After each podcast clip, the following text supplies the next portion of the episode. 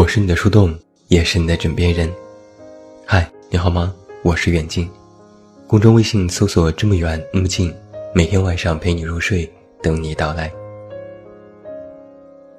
前几天在网上有一张动图，很多人看了之后，第一印象是这是在干嘛？在我刚刚看到这张图的时候，我也以为他们是在蹦极。在图中，这是华山的栈道。游客们身上系着安全锁，在小心翼翼地行走。然后，途中的一个中年男子转过脸看了一眼身边的游客，展开双臂，纵身一跃。身边的游客纷纷的震惊。这一天是七月二十四日。我翻看了下日历，想了一下我在那一天在做什么。北京下了一场雨。我推送了童话故事，好像还和谁吵了一架。就是这样一个稀松平常，往后可能再也不会想起的日子里，有这么一个人，明明是去旅行，却解开了自己身上的安全绳，选择结束了自己的生命。想来，真是让人唏嘘。我在网上搜了搜关于这则消息的新闻。只有短短的一个声明和几张截图。评论里有人说了几句不咸不淡的话，有的人揣测还估计是头晕一时的冲动。或许除了他的家人，没有人知道他是谁，他多大年纪，也没有人在意他为什么轻生。就像是除了你最至亲的人，也没有人在意你究竟发生过什么。曾经有过这么一句话：“真正的崩溃，都是沉默无声的。真正想死的人，别人拦不住。”也许，面对糟心的事情，当一个人无力解决，实在没有办法摆脱的时候，唯有自我解脱，才能获得暂时的安宁。在这则新闻之下，有这么一条评论是这样说的。他不是去旅行的吗？不是应该高高兴兴的吗？为什么会跳下去？是啊，很多时候我们也会问自己：不就是一点破事儿吗？不就是失个恋、失个业吗？干嘛非得要死要活？我曾经有一个同事，平时看起来特别的没心没肺，说话也不经过大脑，是公司里的开心果。有段时间，大家中午一起吃饭，他每次要从包里拿出两个白色的小药丸，倒出两粒药来吃。我们问他吃的是什么药，他说最近胃不好，吃点治胃的。过了一段时间，我去北京的安定医院开睡觉的药，竟然远远的看到了这位同事。我赶紧躲到一边，看到他推门进了诊室。我这才明白，哪里是什么治胃？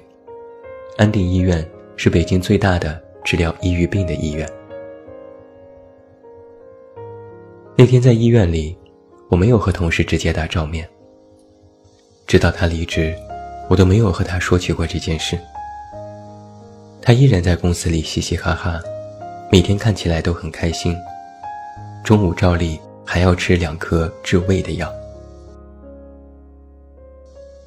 有一天，我看到他朋友圈转发了一篇文章。单单的转发，没有推荐语。文章当中有这样的一句话：一个人一旦被推上了某种位置，就再也下不来了。我深以为然。你每天很快乐，别人就会以为你会一直快乐。你是圈子里的大哥，别人就以为你无所不能。你是大家的知心朋友，别人就以为你能解决任何问题。当一个人主动或被动的被人推上一个位置之后，就会开始扮演起这种角色。戴上面具容易，但是想要摘下来，却难上加难。就像有一些读者问我：“你有烦恼吗？”我说：“有啊，当然。他们会问：“你也有烦恼，那你怎么解决呢？”我说：“有时就闷在心里，等着它烂掉、腐化。”他们会更加诧异：“你不是写作吗？你不是心理咨询师吗？你自己的烦恼都无法开解吗？”于是我就苦笑了。我看起来好像是懂得很多，给许多人解疑答惑。但很多事，光靠我自己，其实也走不出来。但走不出来，又该怎么办呢？无人可以诉说，因为别人都觉得我其实可以，但我原本不行。我从小是一个特别爱哭的孩子，娘兮兮的。被同学欺负了要哭，考试考砸了要哭，被家人骂了要哭。连刚买的新笔摔坏了，我都会哭一鼻子。家人曾经训斥我，不许哭，一个男孩子每天哭哭啼啼的，成什么样子？后来我就渐渐形成了一个意识，不哭，无论遇到什么事都不哭。但有时实在是忍不住，就背地里哭，不再哭得惊天动地，躲在角落里，躲在被子里。咬着后槽牙，连吸鼻子的声音都不敢太大声。你或许也有过这样的体会：你哭肯定是因为难过、委屈，可现在就连哭都不能大声，就会觉得更委屈。哭得越小心，就会越难过。哭着哭着，突然有一天，我就不再哭了，厌倦了。哪怕后来得病。心里像是被一千双手同时揪着，难过的恨不得推开窗户直接跳下去，我都不再哭。我摔东西，写日记，通过其他方式来发泄心中的苦闷。渐渐的，哭这项本能，好像就从我的生活里褪去了。哪怕真的哭，也只是呜咽，只有扭曲的表情，没有眼泪。曾经网上有这么一段话：人到了一定的年纪，就连哭都会变成了一种耻辱，好像一哭就会觉得自己很怂，也就不再让自己那么脆弱，一遇到事情就想着赶紧去解决，或者就做鸵鸟，安慰自己不要怕，迟早有一天会过去的。遇事不再哭，好像是泪点提高了。但实则不然。现在有时听一首歌，看一部电影，哪怕是特别无聊的影视剧，会因为某句台词、某个情节，哪怕是最恶俗的桥段，都会鼻子一酸。有时和朋友去看电影，朋友看我哭的样子都会吓一跳，他们说：“天哪，你感情也太丰富了吧，这么平常的情节都能哭吗？”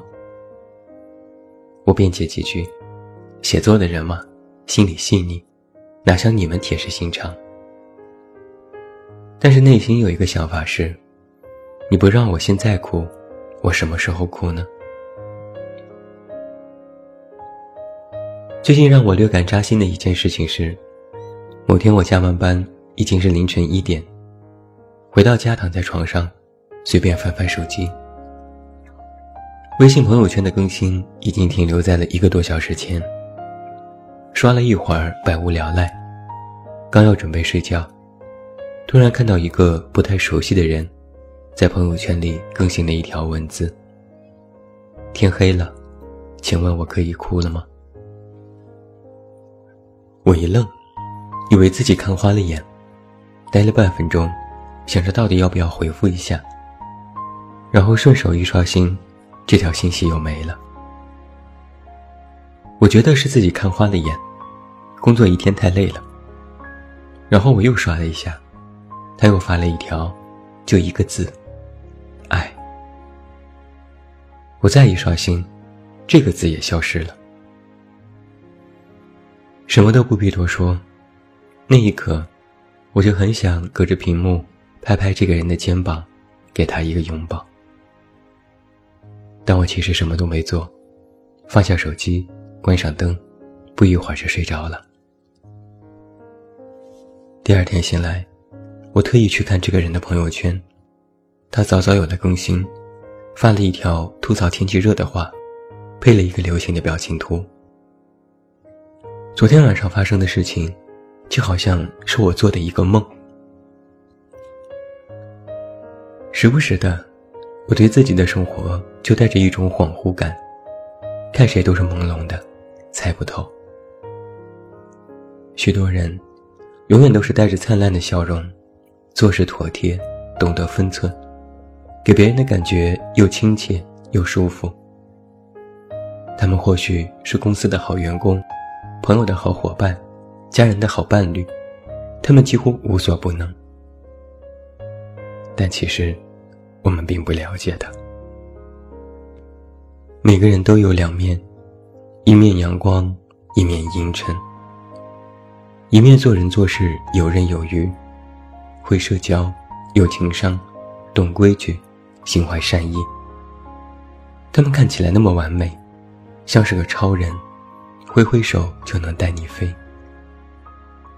但另一面，他们也要独自消化身上的那些负能量，硬逼着自己去坚强，躲在无人的角落里舔舐自己的伤口，生怕被别人看到。世上的那么多人，要和阳光面的你交朋友，要和你握手，要称赞你，要说你真棒，你也欣然接受别人的目光。但是，也请你要记得，在一些四下无人的时刻，给那个阴沉面的你一个拥抱，说一句辛苦了，放松些吧。你已经很棒了，不用逼着自己。永远都那么强。最后，祝你晚安，有一个好梦。不要忘记来到公号“远近零四一二”，查看最新上线的《远近有货》。我是远近，我们明天再见。